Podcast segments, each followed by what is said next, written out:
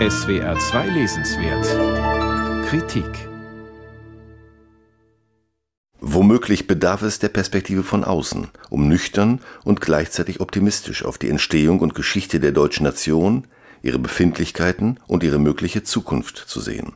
Statt zu beschreiben, wie wir wurden, was wir sind, und somit gleichsam eine Binnenperspektive einzunehmen, die niemals vor Selbstanklage oder Apologetik gefeit ist, spricht der 1962 in Freiburg geborene US-amerikanische Historiker Helmut Walser Smith in seinem Buch von Deutschland als einem Land, das es einem englischsprachigen Lesepublikum zu erklären gilt. Eine Erklärung, die sich indes gerade von den Deutschen selbst mit ebenso großem Gewinn lesen lässt. Dreh- und Angelpunkt dieser Erklärung ist der im Titel genannte Begriff der Nation, vor allem aber die auf fast 600 Seiten immer wieder nüchtern analysierte und bisweilen engagiert beschworene Unterscheidung zwischen Nation und Nationalismus. Es ist diese Unterscheidung, welche dem Buch seine optimistische Grundierung gibt. Denn, so Walser Smith, die Nation gab es bereits lange vor dem Zeitalter des nicht nur deutschen Nationalismus im 19. Jahrhundert, und es gäbe sie auch noch in der Gegenwart, wobei die große Chance bestehe, dass sich die deutsche Nation von den hässlichen Seiten des Nationalismus, wie Überheblichkeit, Fremdenfeindschaft und raunend warnenden Niedergangserzählungen, emanzipiert habe. Grund dieser Emanzipation sei, um den Titel des letzten Kapitels zu zitieren, die Präsenz des Mitgefühls, das seit den späten 1960er Jahren langsam, aber stetig an Bedeutung gewonnen habe.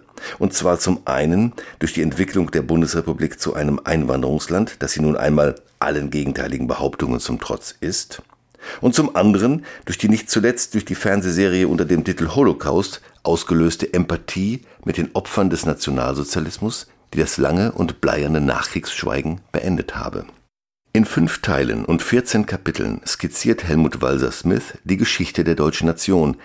Der erste ist der Nation vor dem Nationalismus gewidmet und umfasst die Zeit ab 1500 bis zum Beginn des 18. Jahrhunderts und somit eine Epoche, in der weit mehr als 30 Jahre dauernde religiös motivierte Konflikte und Gegensätze das Selbstbild der Deutschen, sofern denn überhaupt von einer solchen kollektiven Größe gesprochen werden kann, ständig veränderten.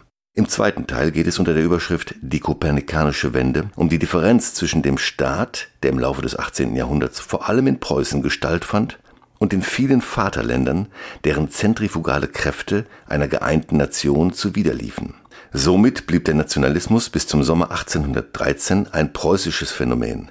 Dass Napoleon das Zeitalter des Nationalismus so der Titel des dritten Teils, auslöste, daran lässt Walser Smith keine Zweifel und variiert in diesem Teil die durchaus holzschnittartige Völkerpsychologie Madame de Stahls, der zufolge, Zitat, die Deutschen Enthusiasmus, die Franzosen dagegen Fanatismus auszeichnen.